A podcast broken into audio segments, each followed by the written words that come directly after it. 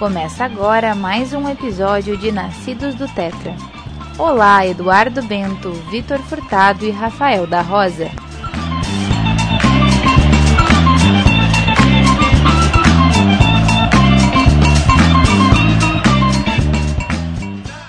Muito bom dia, boa tarde, boa noite para você que acompanha mais um Nascidos do Tetra. Nós chegamos para esse 23 terceiro episódio aqui nesse podcast para falar hoje sobre um assunto muito pesado, muito forte, que é a violência contra a mulher. A gente separou uh, alguns depoimentos em áudio de colegas, jornalistas, de torcedoras. Oi, gente, tudo bem? Meu nome é Joana Berwanger, eu sou fotógrafa, sou jornalista também. E eu sou colorada antes mesmo de entender o que, que era futebol, né?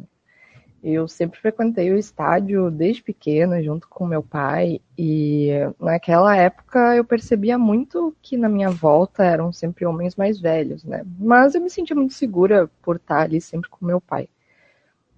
Acho que eu só comecei a entender mesmo o ambiente machista do futebol mais tarde, que foi quando eu comecei a frequentar o estádio sozinha ou com outros amigos. Assim. Então é é muito incrível, assim, é, a gente como mulher, a gente sempre se sente ignorada e colocada de lado durante conversas sobre futebol. É, como entre os meus amigos, na verdade, isso não acontece, mas com homens que eu não conheço, isso é muito recorrente. A gente vai opinar sobre as coisas e parece que a gente não tá ali, sabe? E, bom, sobre o caso Robinho, eu acho que ele é muito emblemático, né? Assim como no caso Bruno, a gente vê como o debate feminista ainda não conseguiu entrar no ambiente futebolístico, né? Principalmente na categoria masculina. E um dos casos envolve estupro coletivo e o outro feminicídio. São crimes que deveriam tocar a sociedade, né, como um todo, porque são crimes hediondos.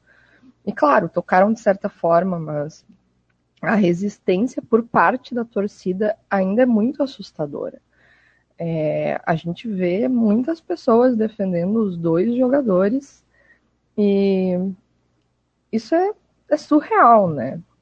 É, felizmente, o protesto das pessoas que entendem esses crimes no nível, né, na, na proporção que eles deveriam ser entendidos, tem obrigado muitos clubes a se posicionarem, né? Felizmente, na contratação do Robinho, o Santos acabou voltando atrás. Só que eu, honestamente, assim, em respeito às mulheres que torcem para o Santos, eles não deveriam nem ter cogitado a contratação dele. Né? Claro, eles voltarem atrás é um começo, já é um começo, mas ainda é muito pouco, né? As mulheres precisam de mais, a gente precisa de uma coisa que é muito simples, resume a só uma palavra, né? que é o respeito. E, infelizmente, a gente tem muito, muito caminho para percorrer ainda, mas eu sinto que de uns anos para cá a gente conseguiu ter mais apoio e, e muitos homens estão conseguindo entender essa necessidade que a gente tem de, de ser tratada como qualquer outra pessoa, né? Com respeito. E, enfim, é isso, gente. Muito obrigada pelo convite para participar. E tamo junto nessa luta. E a gente vai falar com Marina Rios, a Mari Rios, que trabalha na Vozão TV. Ela que também sofreu uh, violência dentro desse meio do futebol e ela topou conversar com a gente. A gente está muito feliz que ela está aqui para falar de um tema muito forte, muito pesado, mas a gente está muito feliz com a presença dela. Mari, prazer falar contigo aqui do Nascidos do Tetra. Daqui a pouco eu vou cumprimentar também o Vitor e o, e o Du. Mas prazer falar contigo primeiramente aqui com a gente.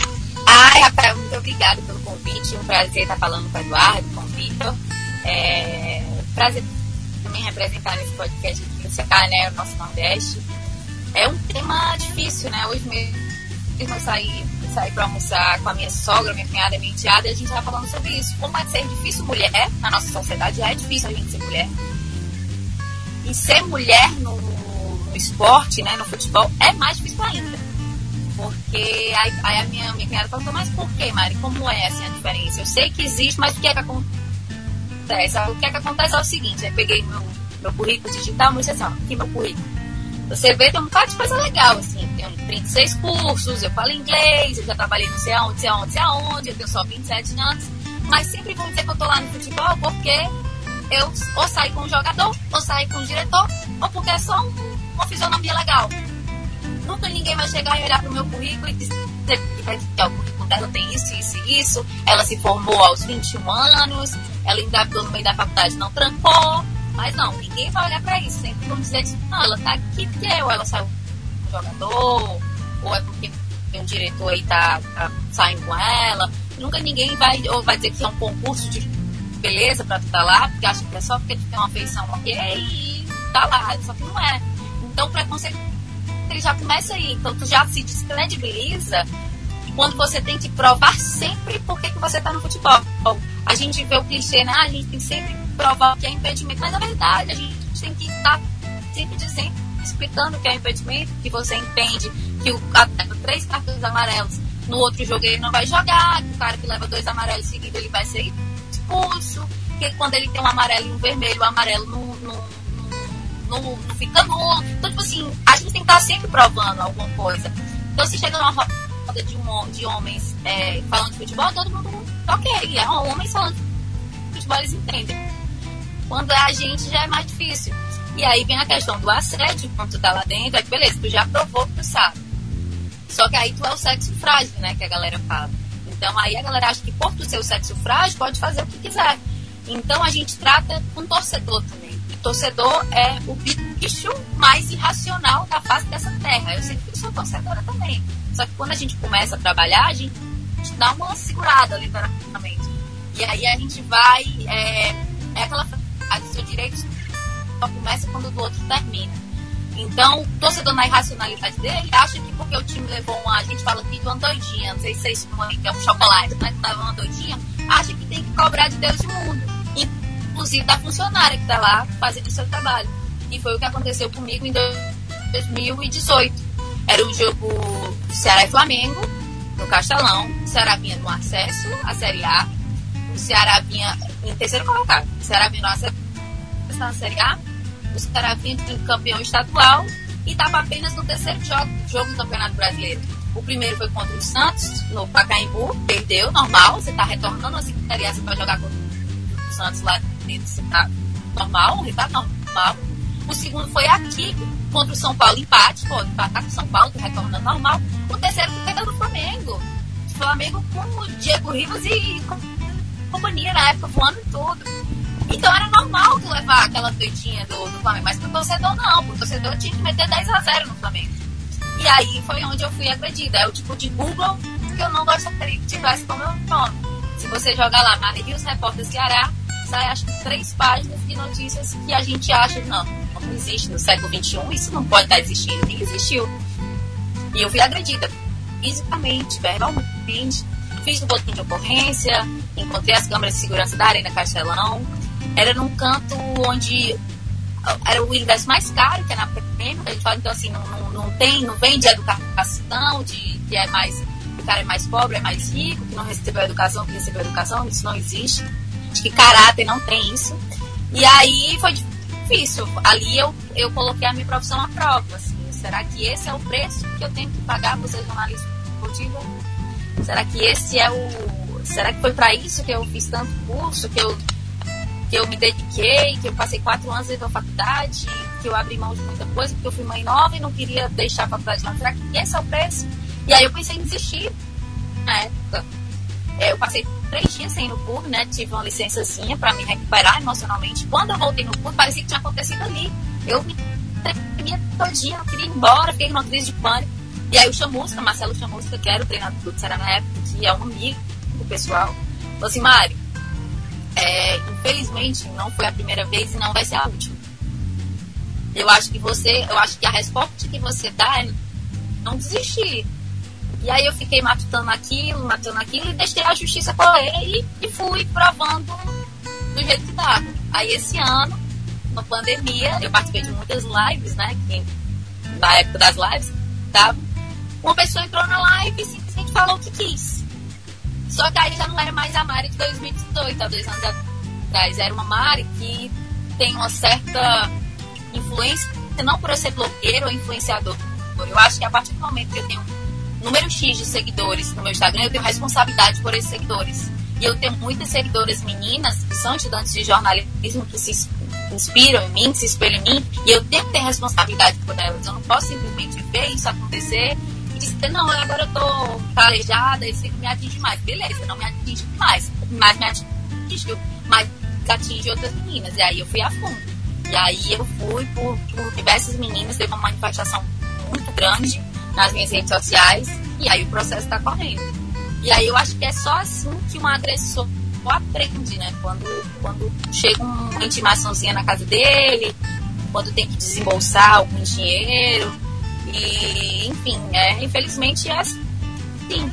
E felizmente eu sei que não foi a segunda vez, nem a terceira, nem a quarta, e não vai ser a última.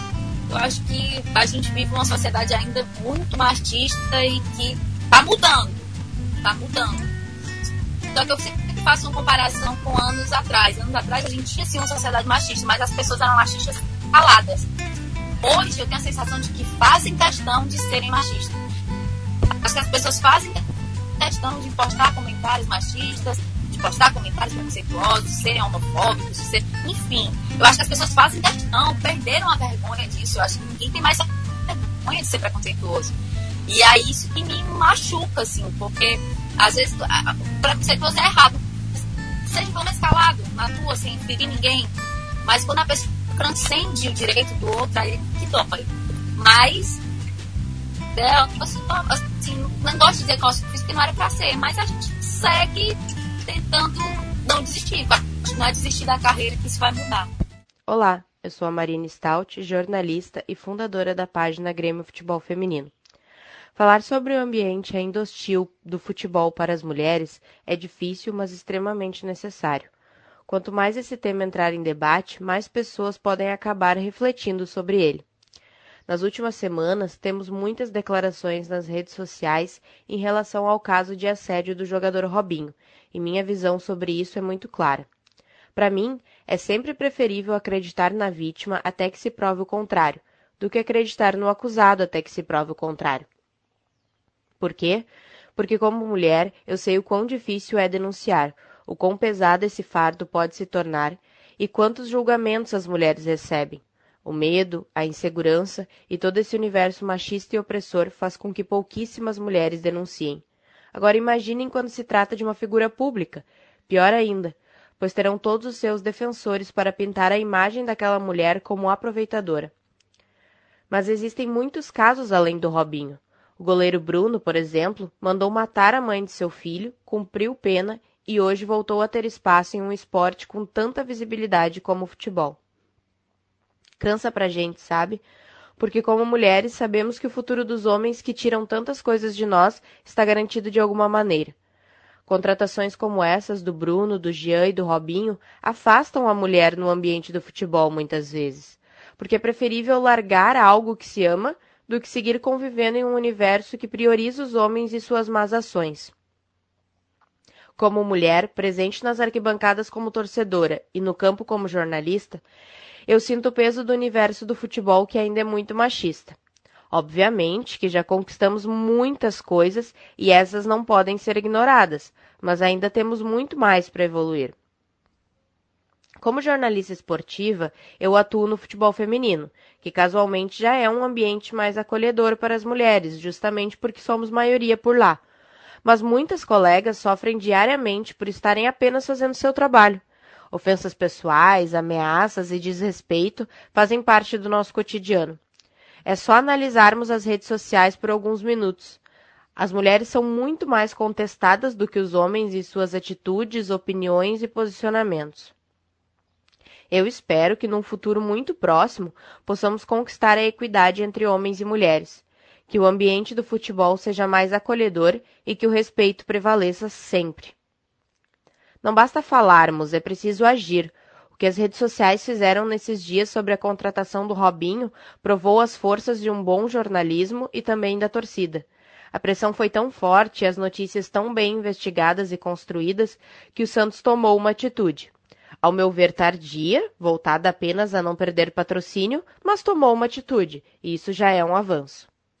Por muita sorte, eu nunca sofri assédio ou agressão no estádio mas diariamente preciso me afirmar como mulher que entende sim de futebol, porque alguns homens insistem em achar que esse ambiente não é para nós. Mas seguimos firme numa luta constante por mais espaço nas arquibancadas e no campo, por mais respeito de torcedores, jogadores, dirigentes e clubes de futebol. Vitor Furtado, prazer falar contigo nesse, nesse, episódio, nesse podcast, que é um, um podcast, que, um episódio que a gente quis fazer há bastante tempo já, né? Mas que a gente esperou para ter um, um, mote, um tema, e a gente escolheu essa semana por causa do, do caso do Robinho de volta para o Santos. Agora ele já não está mais uh, contratado pelo Santos, mas é um tema muito difícil que a gente precisa conversar, né, Vitor? Prazer falar contigo mais uma vez. Pô, prazer falar contigo, Rafa, Du, e principalmente a Mari, que aceitou conversar com a gente. E eu não vou me estender muito, porque esse é um programa que realmente não é não é pra gente, né? Não é pra nós, apesar de nós é, é produzir no podcast, na verdade esse programa vai ser dedicado totalmente a elas, né? Não só a Mari, ela vai ser o fio condutor dessa conversa, mas principalmente a todas as, as nossas colegas, todas as nossas amigas, é, muitas delas que nós convidamos para participar desse programa por meio de áudio, né? Já que a gente não ia conseguir é, fazer com que todas pudessem participar, todas elas gravaram um áudio especial para nós, dedicaram seu tempo para poder se posicionar, né? Porque nesse momento que a gente está vivendo, agora que sim, já vínhamos vivendo, agora se aflorou de novo toda essa conversa por causa do caso Robinho que o Santos é, desistiu da contratação do jogador e a gente sabe muito bem que não são por questões de identidade, por questões é, de posicionamento e só questões comerciais. Então eu não vou me estender muito, eu só estou muito feliz de estar podendo participar desse programa e deixar que elas falem, porque é elas, são elas que sofreram, que sabe como isso funciona. A gente ainda está aprendendo. Eu, eu pelo menos, eu sei que vocês dois também, são dos tipos de jornalistas que se, que se submetem a um, a um desafio, a uma, a uma educação que é do tipo, nós, por exemplo, eu tenho duas amigas vocês também, que é a Vanessa e a Raquel. A Vanessa e a Raquel são duas colegas nossas, jornalistas muito lúcidas, né? Ambas feministas. E elas, quando a gente fala uma bobagem, elas dizem, vocês estão errados não digam mais isso. E a gente diz, obrigado por me dizer. E a gente vai tentar não reproduzir de novo.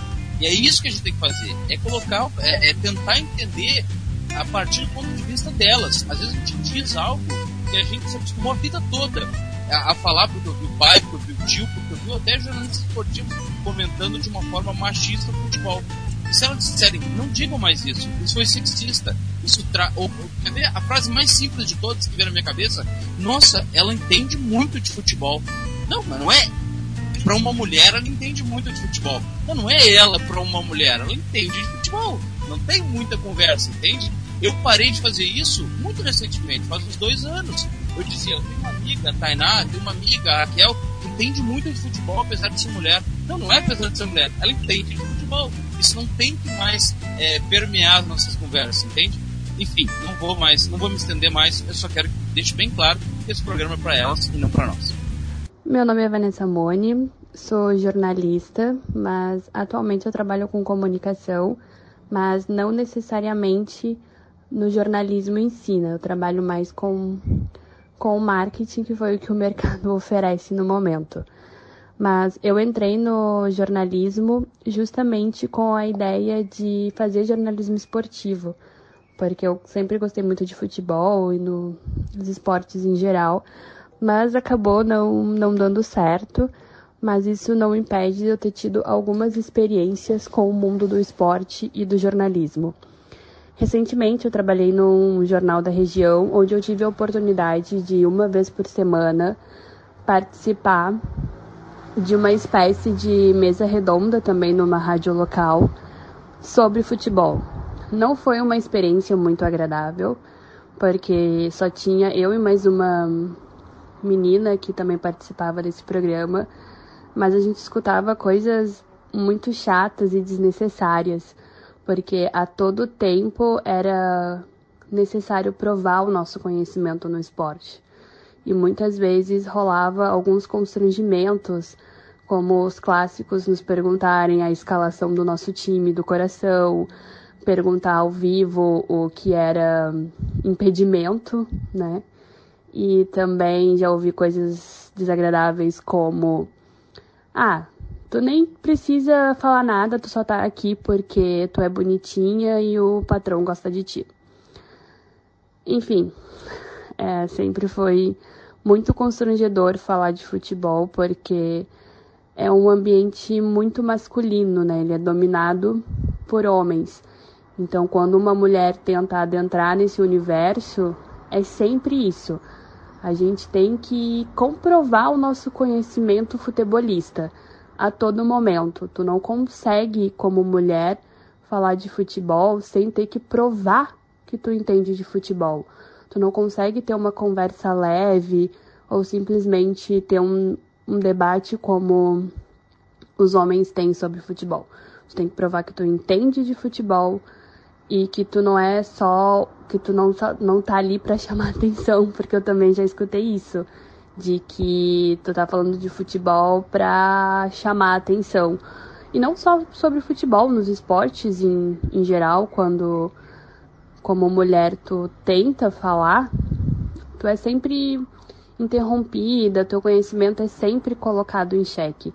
É sempre desagradável. Então, dependendo de onde eu tô, eu nem toco no assunto futebol, eu nem gosto de, de conversar, assisto e fico muitas vezes na minha, porque é sempre esse, esse constrangimento a, a todo momento de provar o teu conhecimento. Daí nisso também já, já fiquei desestimulada a seguir no próprio jornalismo e a seguir falando de, de futebol, né? Como colorada, também eu sempre gostei muito, eu sou torcedora do Internacional desde criança, né? E eu sou uma das poucas pessoas nascidas no Rio Grande do Sul que teve a oportunidade de escolher o seu time do coração, né? Me foi perguntado se eu queria torcer para o Grêmio ou para o Internacional e tudo deu certo e sou colorada, né? Então eu sigo na minha, sigo assistindo futebol, converso somente em ambientes onde eu me sinta confortável para falar, porque eu, ao meu ponto de vista, não, não tenho mais paciência e não me vale mais a pena ficar comprovando o que eu sei ou o que eu deixo de saber. E daí também nessa área do saber tem muito isso, né? De tentarem te constranger se tu fala algo errado, né? Se tu confunde um jogador ou se tu confunde uma partida ou qualquer outra coisa, tu vai ouvir, ah, cala a boca, até a mulher aí, ó, já falou besteira, sabe? Então, tem, tem muito disso. E quando o debate é entre homens e o cara vai lá e e comete um equívoco em sua fala, tipo, não, cara, beleza, tudo bem, sabe? É isso, isso e isso. E daí é sempre constrangedor e eu, sinceramente, desisti do jornalismo esportivo, para não dizer do jornalismo também, né? Mas sigo comunicador e comunicando ao meu modo, mas falar de futebol em um espaço não amistoso e não agregador eu não não perco mais o meu tempo, a minha paciência e sanidade tentando comprovar que eu entendo de futebol. Esse é o nosso papel nesse episódio, né? Só de conduzir a entrevista, conduzir também para colocar esses áudios dessas nossas amigas, dessas profissionais que mandaram pra gente. Eduardo Bento, prazer falar contigo mais uma vez. Na mesma coisa, cara, nesse episódio muito difícil, mas muito necessário, né, do prazer. Prazer, boa noite, Rafael, boa noite, Vitor, boa noite, Mari. Uh, é um episódio né, que já queríamos fazer há muito tempo e tendo em vista né, toda essa situação que vem tendo nos últimos tempos, ali a questão do Jean também, uma questão que a gente deveria falar bastante também, a questão do Robinho. E Mari também trabalhei como assessor de empresa, então te entendo muito esse lado. A minha ex-chefe também era, é mulher, ela também participou dos, dos nossos depoimentos e ela também sofria bastante, já ajudei muitas vezes ela em campo. É, aqui no Rio Grande do Sul só tínhamos três assessoras de imprensa mulheres, agora ela não é mais assessora de clube, então a gente tive que ajudar ela muito em galchão e tudo mais.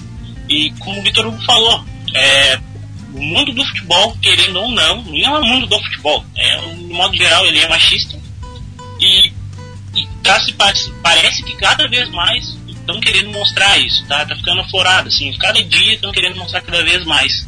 E o programa é especialmente mesmo para vocês, e o lugar de fala é de vocês.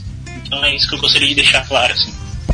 Mari, então para trazer, para te trazer de volta para essa conversa, agora que eu já cumprimentei o Vitor e o Du também, para te trazer de volta para essa conversa, uh, o Vitor falou uma coisa muito legal que a gente tem esse papel enquanto jornalista homem de ouvir as mulheres à nossa volta, de ouvir uh, quem tem lugar de fala realmente à nossa volta, para a gente não reproduzir machismos que vêm de muito tempo, principalmente na imprensa esportiva. E aqui no Rio Grande do Sul, de onde a gente fala, tem muito disso. Muito disso. É muito forte isso nas principais rádios, nos principais veículos. Isso é muito enraizado e muito forte. Eu procuro aprender muito com a minha namorada. Uh, questões da vida inteira, tá? De, do que, que eu tô fazendo. Se ela me fala alguma coisa, tu tá errado, tu tá fazendo tal coisa, eu procuro aprender e não reproduzir aquilo. É muito difícil, porque é de uma criação muito anterior à minha, muito anterior à nossa. E principalmente no fazer jornalístico, eu procuro ouvir muito as mulheres, tá? E aí eu separei aqui vários casos de mulheres que foram assediadas, que foram violentadas e que foram agredidas durante o exercício da sua profissão. A Karine Alves, da Fox Sports, quando cobria o Campeonato Carioca. A Kelly Costa, da RBS TV, enquanto cobria o Campeonato Gaúcho. A Júlia Guimarães, do Sport TV, enquanto cobria uma Copa do Mundo a Monique Danello, do Esporte Interativo, numa fanfest de Copa do Mundo, a Renata de Medeiros, da Rádio Gaúcha, quando cobria o Campeonato Gaúcho, Laura Gross, da Rádio Guaíba, quando cobria o Campeonato Brasileiro, Bruna De Altri, do Esporte Interativo, enquanto cobria Libertadores, Larissa Baliero, da Rádio Difusora do Amazonas, enquanto cobria o Campeonato Amazonense, Camila Diesel, da Rádio Guaíba, enquanto cobria, cobria a Libertadores da América, e a Mari Rios, da Vozão TV, da TV do clube foi agredida por torcedores do clube. Esses são alguns casos, tá, Mari? Alguns, assim, ó, muitos, muito poucos casos que a gente separou para trazer para essa discussão, porque são vários, isso acontece diariamente, e eu quero saber de ti uh, qual é o nosso papel. O meu, do Vitor, Dudu, qual é o papel do homem, do jornalista homem, para a gente, primeiro, não reproduzir esse machismo, e segundo, para a gente fazer parar aqui. O que, que a gente pode fazer por vocês nesse meio do esporte? Eu acho que é, você foi falando em nomes, né? São companheiras de trabalho, né? Colegas de trabalho, umas até minhas amigas, né? Colegas assim, de se falar. E é difícil. É difícil porque você falou alguns casos só. Né? E casos que foram veiculados, né? Tem os que a mídia não fala, tem uns que que a repórter não, não, não acusa, né? Que a repórter tem vergonha de denunciar. É, tem muito disso também. E aí a gente se lamenta, porque é, é, eu acho assim, eu já trabalho com. Eu tenho 27 anos só. Então, se você for ver eu tô há 10 anos no clube, eu já trabalho desde meus 16, 17 anos. Então, eu já comecei novinha. E eu já vi muita coisa no futebol. Eu sempre falo que quando eu saí do futebol, espero que não seja logo, mas eu tenho alguns outros projetos na minha vida aí.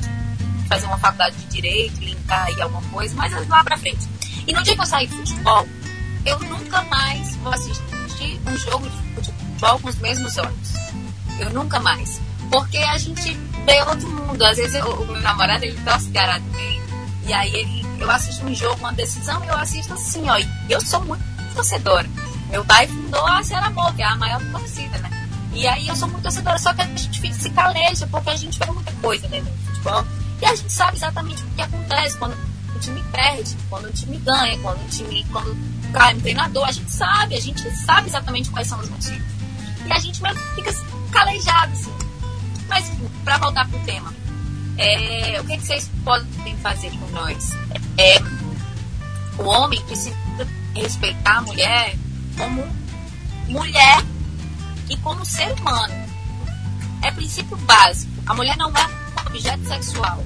A mulher ser linda, de Renata Fã, assim, é meu exemplo de beleza no mundo do esporte. Ela pode ser maravilhosa com ela, mas ela não é só aquilo. Ela não tá ali só por aquilo. Pode ter contato, pode ter ajudado, ok, tudo bem. Mas ela não tá ali só por aquilo. Então, a começar, os companheiros né, de, de trabalho dela, é, Denilson, Netflix, quem quer que seja, não tratar ela, né, se fosse vocês, não tratar ela como se ela fosse só aquela carcaça. Já começa por aí. Hoje a gente vê muito, muitos programas de mesa redonda já com muitas mulheres inseridas, né? Só que a gente ainda vê um comentáriozinho machista ou, ou ali acolá, né? De comentar do cabelo, de comentar. Nossa, como você tá bonita hoje. É um elogio que nesse meio você tem que dar uma segurada porque soa errado. Porque não é a hora de você. Você pode chegar pessoalmente pra pessoa e falar, pode, seu cabelo tá mais bonito, você pintou, você pintou, ok, mas quando vai pro ar, já soa errado. Porque tu tá. Já soa que tu tá pejorativo, já soa que tu tá falando que a mulher só tá ali por, por aquilo. Então é isso, é, é, é respeitar a mulher é, e não tratar como um objeto sexual, coisa, um corpo, uma fisionomia e só. É, é credibilizar o conteúdo que ela tem. Bom, e a segunda coisa é justamente o que eu, o que eu acho que foi o Vitor, não sei se foi o Eduardo, falou. Ah, ela, ela, ela, entende muito por ser mulher, ela entende, existe isso, morreu, não existe. Aí por ser mulher, ela entende muito de futebol. Não, ninguém fala, poxa, o Rafael, por ser homem, ele entende pra caramba. Ninguém fala isso. Por quê que ninguém fala isso? Quer dizer que se um homem entender muito de dança, ele vai se pô, por ele ser homem, entende dança. Quer dizer que só quem dança, né? Então não pode. Então já é não precisa nem elogiar, poxa, tu entende pra caramba, porque já é um preconceito quando aqui. Quando fala, poxa, tu entende mesmo, né, de futebol, já é um preconceito. Você já tá, sim, é eu não posso não entender. Então já não é, é esse tipo de diminuir, esse tipo de, de colocar ali. Você tá, você tá elogiando, mas é um elogio que já é preconceituoso. Então não precisa. Então quando for elogiar, tu pensa, será que é a hora? Será que esse é um elogio mesmo ou é um vai satisfazer o meu ego dizer que ela sabe mais de futebol do que fulaninho de tal que é meu amigo, que é homem. Então é pensar, é sempre pensar antes de agir. A gente é mulher e gosta de futebol, como a gente poderia, poxa, eu, eu amo é, é, NBA, amo basquete, amo basquete. Eu, eu acho que sou jogadora de basquete frustrado, porque eu cresci pouco, eu jogava na seleção do colégio, não rendi tanto que era para render, Aí eu ah, largar basquete em você, trabalhar com jornalismo esportivo. Mas amo basquete. Como eu amo assistir o UFC, tá vendo meu namorado relembrando lutas antigas iradas, de 10 anos atrás. Eu amo, eu amo, sou jornalista esportivo. Eu gosto de estudar o esporte. Eu, eu amei que o futebol é, é, é, é europeu retornou, o inglês retornou. Que eu amo assistir. Só aquela pessoa que tá passando amazonense versus tupi, eu tô assistindo a transmissão. Porque eu gosto. Eu gosto de estudar, é, é, como a gente trabalha em futebol, a gente acaba encontrando peças legais para o nosso time, né? Tem atleta que está perdido ali na Série C, você olha, não, analisar aquele time ali, essa vibe de apostas também gostava muito, então a gente acaba analisando muitos outros times. Então a gente tem, a gente estuda futebol. É, a gente não tá lá só porque a gente gosta de assistir 11 contra 11 jogando, a gente entende, a gente gosta. É, a, a, época que eu mais gosto de futebol, todo mundo atesta meus companheiros, que é, que é, é o mercado da bola, né? Que é quando encerra a, o ano, né? Esse ano não, não, porque tá diferente. Mas é um período que ninguém gosta. É a gente que trabalha com futebol, porque é especulação, é entra e sai, e é matéria de renovação. Não, eu lembro que no passado eu tive as férias todo mundo do setor, então eu assumi um departamento de 16 pessoas sozinha. Eu o foto de Castro, presidente, ano atrasado. Me ligou de 31, 11h40 da noite, já avisa no novo, já e ligou, minha filha, prepare a matéria aí que o Everson vai renovar até 2021. Acabou que o Everson foi pro Santos, mas renovou, o Santos pagou a multa e então. Então, 11h40 da, da noite, assim. Então, é, uma, é um mundo que a gente gosta de viver, que você não tem muito mais final de semana, feriado de santo. Eu não tenho mais, eu não mais. Não tenho mais horário, só tenho horário para chegar no clube, não tenho horário para sair. Mas é um mundo que a gente gosta, porque a gente entende, porque a gente estuda, a gente consegue assistir um jogo de futebol sem emoção mais, assim gente se emociona, mas é uma emoção diferente. A gente é mais racional, porque a gente vive disso, né? Você fazer um press kit, um press... eu não tenho nenhum aqui para mostrar, mas se você tem uma preocupação, o press kit do Ceará é um dos mais elogiados é, do país. E eu sei porque eu, eu viajo também, a gente tem essa troca de ideias. E eu construí o press kit do Ceará junto com outros amigos, mas eu estudei layouts, vi outros press kits, vi press kits de, do Chelsea e quis implementar no nosso e tal. Então, tipo assim, a gente estuda para estar aqui onde a gente está. Seja homem, seja mulher. A gente é, é trabalhar com futebol, principalmente, né? Que é o maior esporte aí que a gente tem. É muito difícil. Futebol é muito difícil. Então não descredibiliza, porque ai, que é mulher que tá aqui. Poxa, a gente tem uma nutricionista que é mulher, tá na nossa comissão técnica. Ela viaja de leve e tal. É uma mulher. Em São Paulo também tem nutricionista Então a gente vê os clubes cada vez mais dando oportunidades para ter, ter mulheres né, no, no seu quadro de funcionários, mas ainda assim somos a minoria, mas ainda assim somos a resistência. E seremos enquanto tivermos voz. Olá, sou Lília Moraes, jornalista formada pela Universidade Vale desde janeiro de 2020 e tive minha primeira experiência no jornalismo quando fui assessora de imprensa em um clube de futsal. Lá fiquei por um pouco mais de dois anos, tive uma noção da realidade da profissão, né? Vivi muitos momentos bons, mas também muitos momentos que fizeram me repensar muita coisa sobre a, a profissão e o que eu queria dentro do jornalismo. E dentro dessas vivências, acredito que posso afirmar que o cenário hoje ele é muito bonito na teoria, né? Mas na prática ele está longe de ser o ideal. Existem muitas meninas hoje que querem sim trabalhar com o jornalismo esportivo e são muito capazes disso, mas acabam se deparando do, com dificuldades que surgem por meio de pessoas que são fundamentais justamente para que esse espaço seja aberto, né? E internamente são situações que acabam dificultando ainda mais. Com relação às agressões, que porventura eu tenha passado, né, nesse momento aí de que eu fui assessora, uh, eu posso dizer que presencialmente, graças a Deus, eu nunca sofri com isso. Mas hoje em dia, como tudo acontece pelo virtual, né, tudo acontece muito através da internet, Lá sim eu posso dizer que existiram episódios de preconceito, quando, por exemplo, eu fui questionada sobre o porquê eu queria me inserir dentro de um ambiente dominado por homens, né? Uh, na grande maioria, ou também quando eu fui agredida verbalmente por simplesmente dar minha opinião, o que a gente sabe que uh, se fosse com um homem não aconteceria. Então, volto a dizer, é um cenário longe do ideal, mas que combatendo né, esse tipo de preconceito, esse tipo de situação, a gente consegue uh, deixar claro que o que a gente quer é apenas trabalhar, né? Em, agora, falando um pouco sobre uh, os jogadores contratados, né, que, que tenham sido julgados por algum tipo de agressão contra a mulher, é, pegando como exemplo o goleiro Bruno, depois o Jean e agora o mais recente que foi o do Robinho, Infelizmente, eu acredito que o futebol hoje, no Brasil, ele tenha sido colocado em uma posição de que nada do que aconteça fora do campo interessa. Mas não dá, né? Não tem como, considerando todo o papel social que o futebol tem dentro de uma sociedade que tem os jogadores de futebol como verdadeiras referências, não tem como um jogador condenado receber um contrato milionário e agir como se nada tivesse acontecendo enquanto existe uma vítima passando por todos os transtornos né, psicológicos que uma situação dessa pode gerar e o futebol brasileiro acontecendo. Uh, não existe mais essa, essa possibilidade.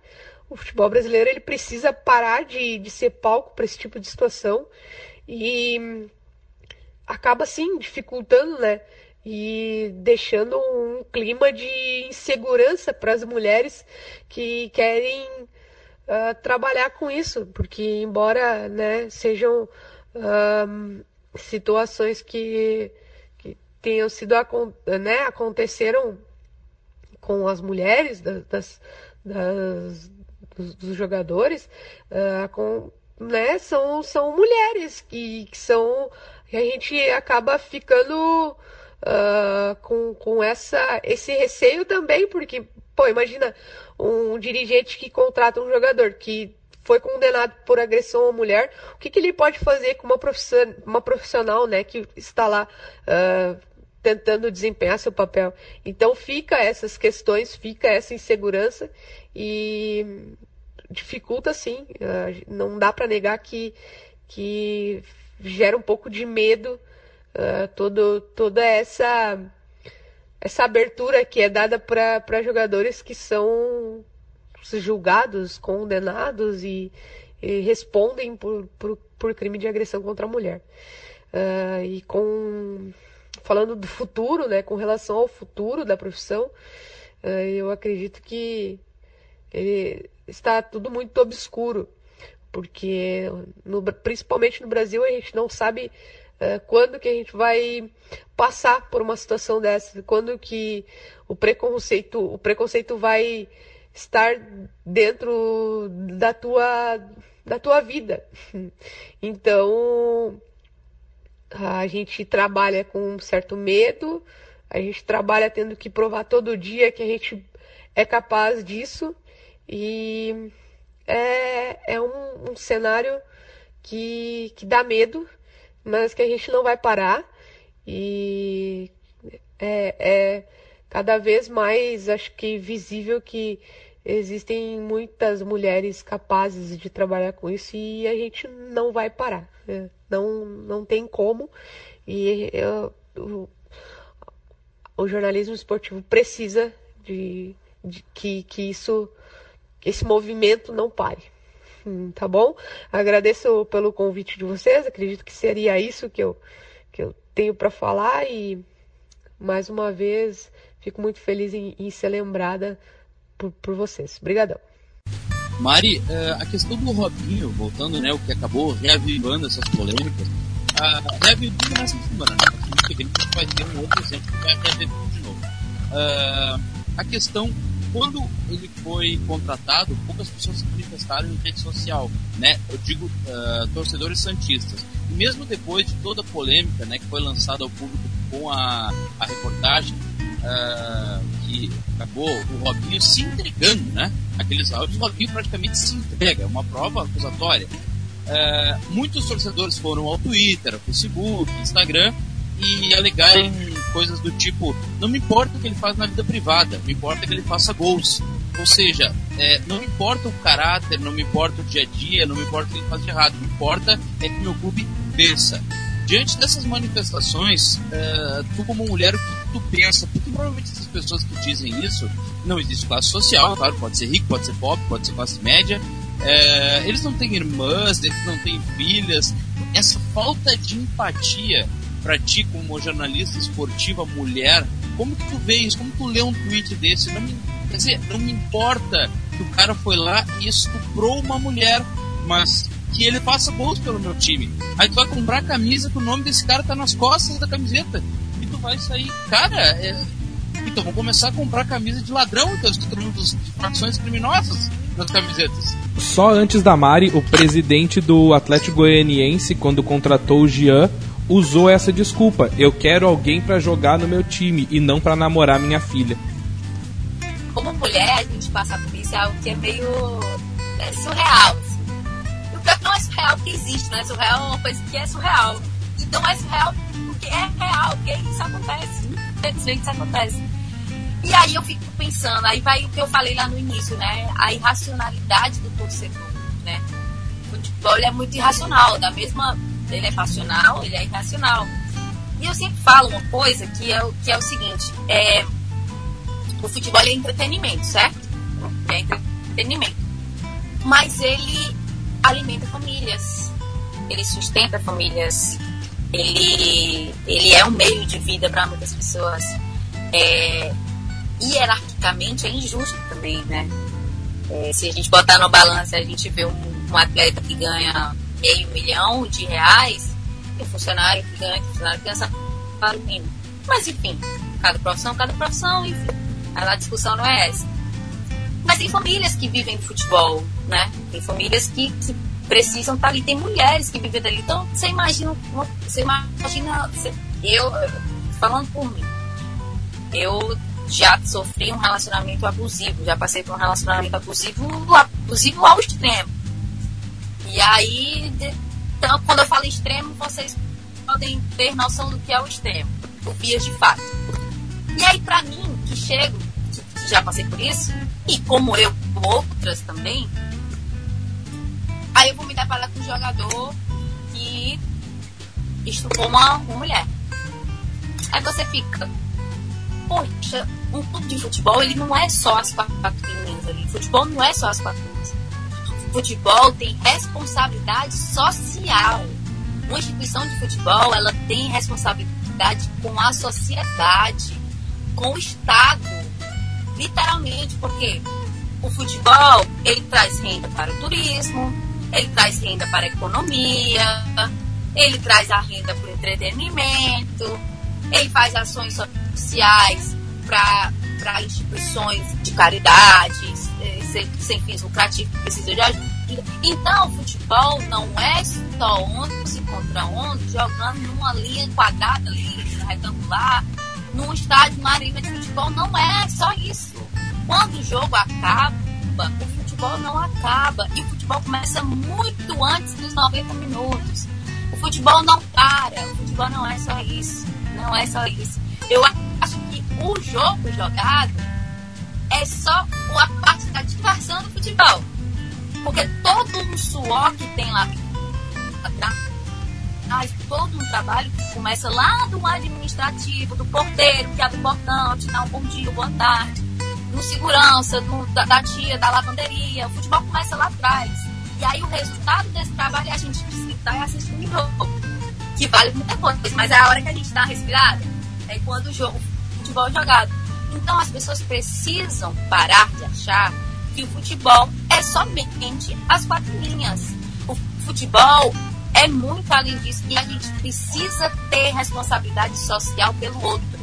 Porque, o, falando de Robinho, o que o Robinho fez com uma menina lá no estrangeiro, numa boate, estava bêbada, que é o pior, né? Que foi sem consentimento, porque uma transa é com consentimento. As pessoas transam, fazem amor é com consentimento.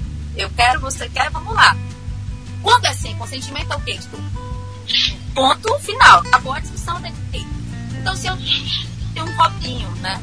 A figura do Robinho, o Robinho foi um grande atleta, bem, ele encerrar a carreira, mas se você for pegar a história do Robinho como jogador de futebol, de, de Milan e etc e tal, e seleção brasileira, e começou no Santos, e enfim, a gente tem uma personalidade que tem responsabilidade social pelas pessoas. Então, como é que eu vou colocar uma pessoa que, que é para ter responsabilidade social com as pessoas que expõe uma pessoa? Como é que eu vou, eu como funcionário do clube, como é que eu vou chegar, eu sendo funcionário do Santos, dar, porra, bom dia, óbvio, beleza? Tudo bom? Vamos ser amigo. Eu não ia conseguir. Eu ia chegar, eu ia ser a primeira pessoa, como eu já fiz aqui algumas vezes, não somente funcionário, mas já sei, eu não vou entrevistar essa pessoa. Se essa pessoa vier pra cá, eu não entrevisto. Essa pessoa vai de contra mim, deu dia. Pode me demitir, pode fazer que eu não vou entrevistar, eu não vou me corromper.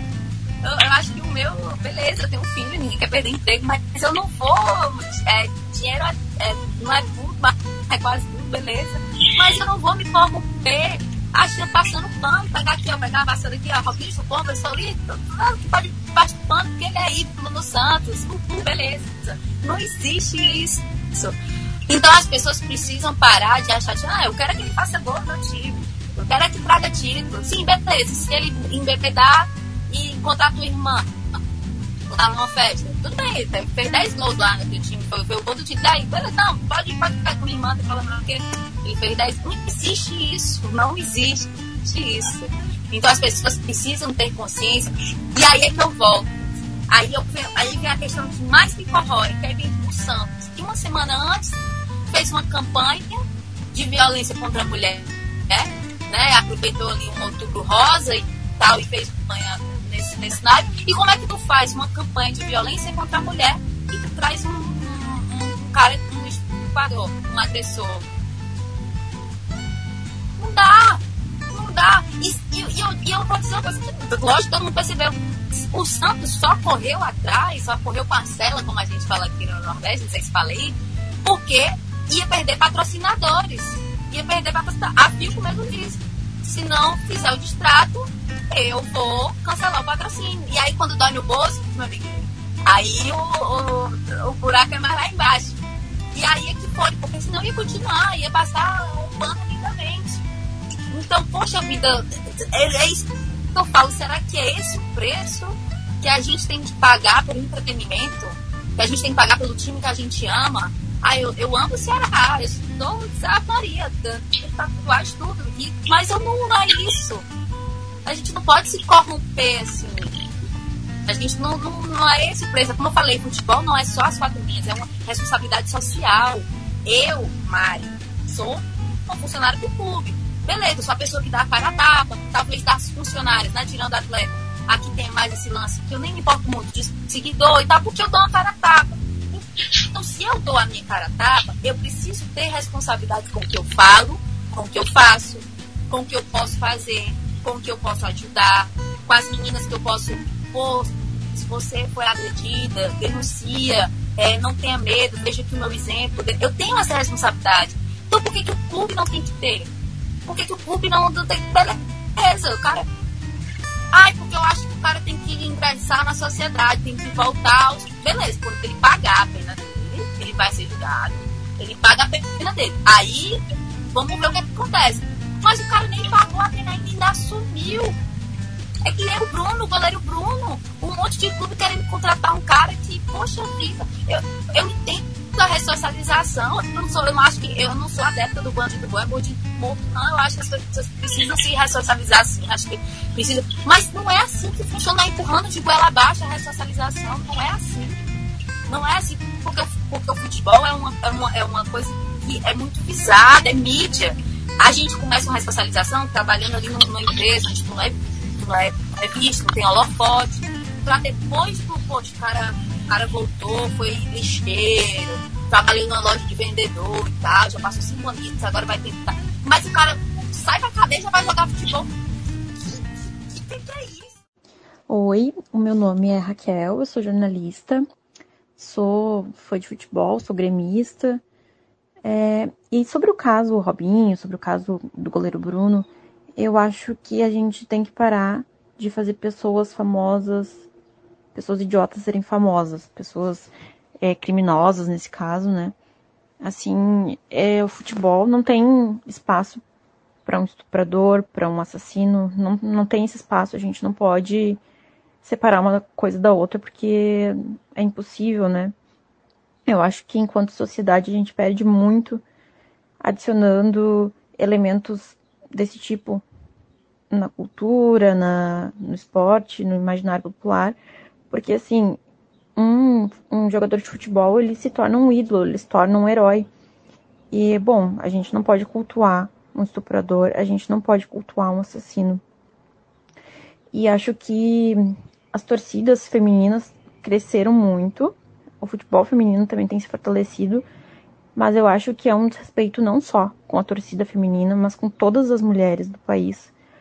É dar um, um status de ídolo para um estuprador, né? De, de esquecer o que ele fez com uma mulher para dar espaço para ele enquanto jogador. Isso não pode existir mais, sabe? Talvez no passado tenha existido, tenha sido ok, mas hoje em dia não é mais ok. Não é algo que a gente possa tolerar ou aceitar. E achei, principalmente em relação ao caso Robinho, mais recente, né, que o clube se posicionou muito mal, além de ter contratado ele, depois de toda a pressão popular e, bom, né, foi por causa dos patrocinadores que eles eh, resolveram suspender o contrato, eles reagiram muito mal, emitiram uma nota para a imprensa, não foi nem uma nota para a população, para as pessoas, para a torcida, uma nota para a imprensa falando que eles dariam espaço para o jogador se defender. Como que uma pessoa vai se defender de algo que não, não, não existe defesa para o que ele fez? Ele constatou a veracidade dos fatos nos áudios que ele mesmo enviou, ele mesmo produziu provas contra si, então não, não existe espaço para dúvida, né, nesse caso. Então acho que o clube também se posicionou muito mal e teve uma atitude que manchou realmente a história do clube, manchou para sempre, assim, pra, na minha visão. Eu acho que a mulher, a relação da mulher com o futebol mudou muito nos últimos tempos, tem mudado muito, mas ainda não é o suficiente. A gente ainda vê muito preconceito, a gente ainda vê muito, muito caso de abuso, de, de não ter espaço para mulher, como nas outras áreas também, mas é inadmissível a gente ter uma, um, um agressor, um estuprador, entre os jogadores de futebol. Não só pela torcida feminina, mas pela, pelas mulheres, pelas mulheres de todo o Brasil, sabe? Nesse caso em específico. E acho que é isso, assim, acho que o time errou, o, o clube errou no caso, o próprio Robinho errou porque ele continua dizendo que não foi nada, que é, o crime dele foi trair a esposa dele, quando o crime dele foi contra todas as mulheres, não só contra aquela mulher específica que sofreu essa violência irreparável, né? É isso então. E, bom, espero que daqui a uns anos a gente não precise debater mais casos como esse, que casos como esse realmente não aconteçam mais. As pessoas não, não deem fama e dinheiro para criminosos como esse. Quando a mãe do Robinho foi sequestrada, aí todas as emissoras eram do bem, que cobriam aquilo, que falaram sobre aquilo, que uma vergonha, todos ajudaram. Aí, as palavras dele, abre aspas, Globo é emissora do demônio, fecha aspas. Aí não presta mais, ah, qual é o teu arrependimento? Ah, meu arrependimento foi só ter traído a minha mulher. De resto, não me arrependo de nada. Essa, essa negação, essa hipocrisia acaba carregando todo, uma, um, todo um outro grupo de pessoas que já são mal intencionadas e que ganham é, é, é força nesse discurso. Olha, é, o que ele está falando é real, é verdade. Sabe? Não, a Globo é do demônio. Não, mas, mas até pouco tempo atrás não era, né? Quando te quando tava te privilegiando, não era. Mas a gente está é vivendo um período de negação muito forte, né? Não só nesse, nessa questão, mas o nosso período de negação é absurdo. A gente tem que falar que o estupro é errado é um exemplo disso, né? Du, por favor. Não, é a mesma questão, eu já ia falar a mesma questão do, do Robin, ele veio em 2019, ele veio para o país fazer um jogo amistoso com o Elano, por exemplo. Ele fez aqueles jogos festivos. Na época não se falou nada e o Robinho jogava na Turquia já e a imprensa não, não noticiou nem nada. Agora ele voltou, veio para o Santos e começou a, se falar, começou a se falar desse assunto. E, só que aí fica um ponto de questionamento, né? E as sereias da vila? Por que, que o Santos foi fazer isso com as sereias da vila? Isso que é um, uma das coisas mais tristes é as sereias da vila, porque a marca levou o nome do Santos lá em cima, quando ela foi lá, fez. O, ela é a rainha do, do Santos, vamos dizer assim. Ela é o rei, ela é a rainha. E as sereias da vila agora, com essa questão do Robinho, perderam. Nossa, ficou. Isso é um assunto também interessante de linkar com a Mari, porque isso também volta na. Quando se consegue romper uma barreira e se investir no futebol feminino, os caras vão lá e cortam totalmente pela raiz tudo de novo. Quer dizer, se perdeu tudo. Mari, a questão do futebol feminino é, é, essas situações, como a do Robinho, como a do goleiro Bruno, isso é, parece que faz a gente acreditar que o futebol feminino nunca vai ser levado a sério no Brasil. E não é, e não, e não me vem dizer, ah, mas não é no mundo inteiro. Não. Vários países respeitam o futebol feminino. Nos Estados Unidos é fortíssimo. Criança, de, a, as meninas jogam futebol desde cedo. Sabe? Existe toda uma outra a, a discussão de por que, que é que eles gostam tanto do futebol feminino nos Estados Unidos, mas enfim, aqui a gente fica pensando, Cara, que preconceito é esse? Ah, o futebol ainda não é bem desenvolvido, os jogadores não são tão bons. Bom, existe, exige tempo, exige maturidade, existe investimento, um monte de coisa para que isso comece a funcionar. Ontem eu vi uma reportagem na Globo de um time, eu não me recordo o nome do time, que levou 29 a 0 do time de São Paulo. Tá bom da Serra. Exato. Serra é um time minúsculo só tá ali pra essas, gurias, pra essas meninas conseguirem jogar. Elas não recebem nada para isso. E daí tu vê no fim do jogo, é, as meninas sendo. É, não dá nem pra gente falar nada, né? Tomamos 29 a 0. Cara, eu fiquei com a cara fechada. Eu disse, não, não dá pra rir disso. Tu não pode rir disso. Porque tu imagina um time de Série A tomar de 29 a 0 do outro. Não, isso não existe. Quer dizer, tamanha a disparidade de um investimento de um clube pro outro, né, Mari? É complicado, assim. É eu, o Ceará tem, tá desde que retornou a Série A, né? Que a, a Comebol, ela, para time de Série A, ela é, ela é uma obrigação, né? O, o, futebol feminino. E aí, no começo, o Ceará fez uma parceria com a Associação Menino Olímpico, que era uma, é uma associação que, que, que já trabalhava com futebol feminino. O Ceará fez essa parceria, deu muito certo. A gente arrastou tudo que tinha de título para arrastar nesse primeiro ano, que foi em 2018. E aí, 2019 você disse, não, vamos trazer o futebol feminino pra gente, não vai ser mais uma parceria, não vai ser mais um, um planejamento, vai ser uma realidade. E a gente investir, assina carteira, e, enfim, as meninas hoje têm uma estrutura do caramba, usufrui da estrutura como profissional. O Ceará investe só que a torcida não compra a ideia, cara. A gente faz jogo de um quilo de alimento, às vezes é um real a entrada, às vezes é de graça, e a torcida não vai. E, e, e, assim, a gente. E aí é que vem o machismo também, né? O preconceito também de, de, no futebol feminino. Porque as meninas jogam futebol muito bonito se ver. É, o futebol do, eu já vi jogos de, do feminino muito mais bonitos que jogos de Série A. Muito mais bonitos. E muito mais bonito. E, e que a torcida não compra. E, eu, e aí eu fico pensando, poxa, será que é, é, é um caminho que é clube torcida?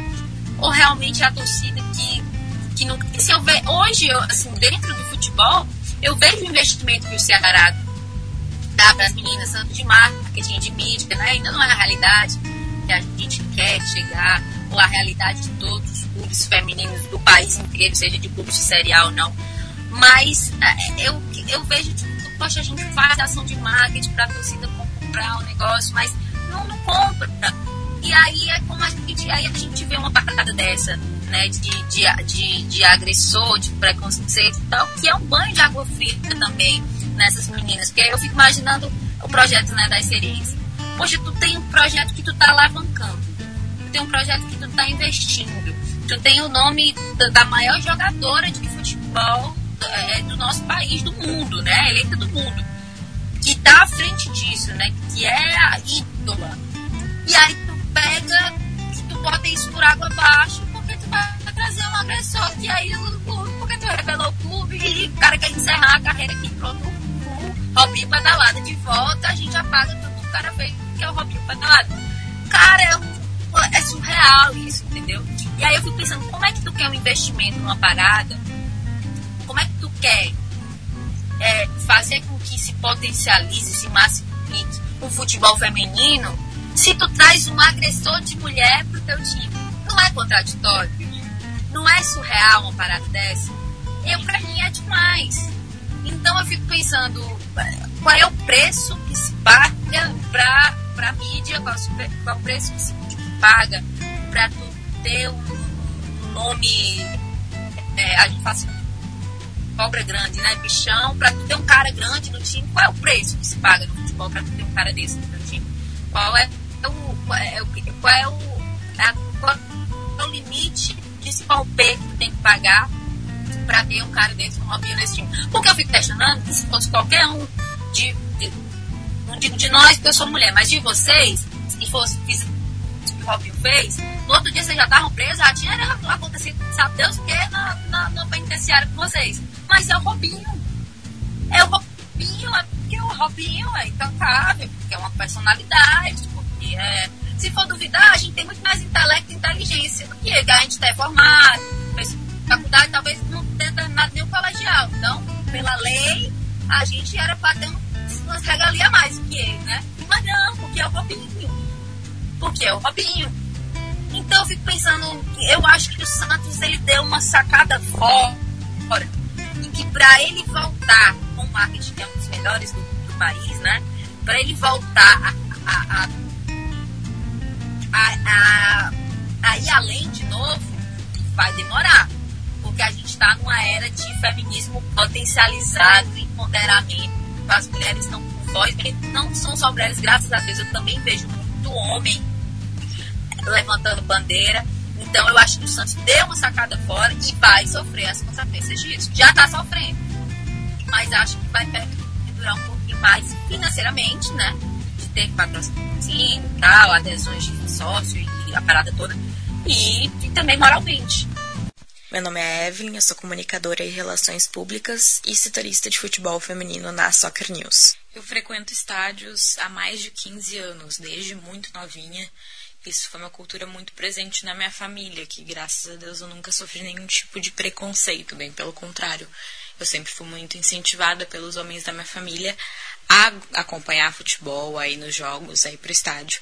Mas casos como o do Robinho, do goleiro Bruno, que foi condenado por feminicídio, só fazem contribuem para um retrocesso, né?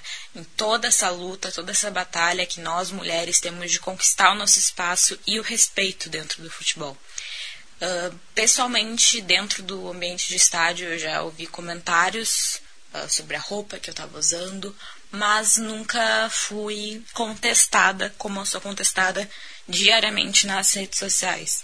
Como uma pessoa que se expõe bastante, acaba vindo muito desses estilos de comentário, infelizmente. Né? Então é muito preocupante ver times como o Santos, que é um dos maiores times brasileiros, compactuando, contratando com um jogador que está res respondendo a um crime de estupro no exterior. É preocupante isso porque a gente sempre vê mensagens de denuncie e os próprios times incentivando as mulheres não se calarem, mas na prática a gente vê que é diferente. Esses homens, esses criminosos continuam tendo oportunidades, continuam tendo espaço, sendo que eles deveriam estar respondendo por um crime e sendo penalizados por isso, não tendo oportunidades no time de elite brasileiro. Eu acho que é muito importante a mobilização que teve nas redes sociais, a pressão que teve e que teve, tiveram respostas, né, para esses casos diminuírem com o tempo e não acontecerem mais. Mário, eu quero te agradecer pela participação com a gente aqui no, no podcast Nascidos do Tetra. A gente ficou muito feliz, tá, quando tu aceitou uh, participar com a gente, porque esse programa a gente decidiu fazer, esse episódio a gente decidiu fazer por conta dessa história do Robinho, mas não só por isso também. A gente já queria falar sobre isso há muito tempo e a gente decidiu não fazer só nós três, sabe? Porque é, a gente falando de violência, a gente falando de agressão, não não tem, como é que eu vou te dizer assim, não tem como a gente mensurar o que vocês e as nossas colegas e nossas amigas sofrem uh, no estádio, mas fora dele também, diariamente. A gente sabe que vocês passam por isso todos os dias, não só no meio profissional, mas também no meio profissional. Então a gente ficou muito feliz quando tu aceitou conversar com a gente. A gente teria papo para pelo menos mais uns três episódios, tá? Mas a gente fica muito, muito, muito, muito feliz e é só te agradecer, Mari, porque foi muito legal conversar contigo, muito bom. Ai, Rafa, Eduardo, Vitor, muito obrigada pelo convite. É, eu sempre fico muito de olho assim nas minhas caixas de mensagem, porque eu sempre tenho um prazer muito grande de participar de projetos assim, né? De, de poder falar do meu trabalho e de poder também. É, eu acho que Deus me deu um dom, que é ser jornalista, e se eu tenho esse dom, que, que eu possa usar ele da melhor forma, né? Não só nas minhas reportagens, mas também de servir de alerta, de incentivo, de dizer, mulher, mulheres que estão me ouvindo, que estão ouvindo esse podcast, se você está indo começar a sua carreira a isso, não desista. Eu estou aqui há 10 anos e eu falo, eu sou a resistência, eu vou ficar por muito mais 20, 30, 40, quanto Deus me permitir. Não desista. Se esse é o seu sonho, se essa é a sua vontade, se esse é o seu desejo, cara, bota um livro de braço do braço e vai estudar, vai se aperfeiçoar, vai fazer curso. Eu, assim, eu abro muito mão de muitas coisas. Assim, eu sou mãe, meu filho vai fazer 7 anos mês que vem. E às vezes nas minhas férias, que as minhas férias é, eu podia relaxar, porque é muito cansativo trabalhar com futebol. Eu vou passar 30, 40 dias em São Paulo fazendo curso na Costa Libero, porque eu quero me reciclar, eu quero é, melhorar sotaque, melhorar postura, melhorar um bocado de coisa. E aí a gente, eu invisto, porque eu, eu pego isso de impulso e incentivo. Então, se vocês estão me ouvindo, é, não, não dá que, ah, vou me inspirar na Mari. Se se inspirar, ótimo, mas se inspire em mulheres que trabalham na área, que não desistiram, que é uma profissão muito bonita.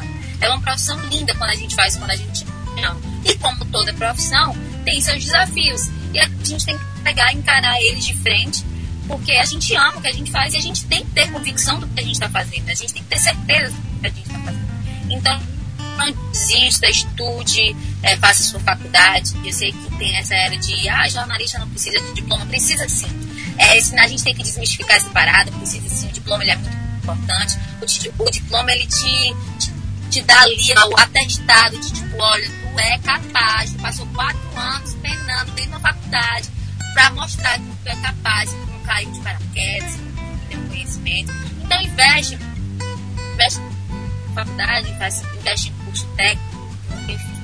Então eu agradeço demais o convite, eu fico muito feliz, assim, pelo convite, fico triste pelo tema, mas feliz pelo convite.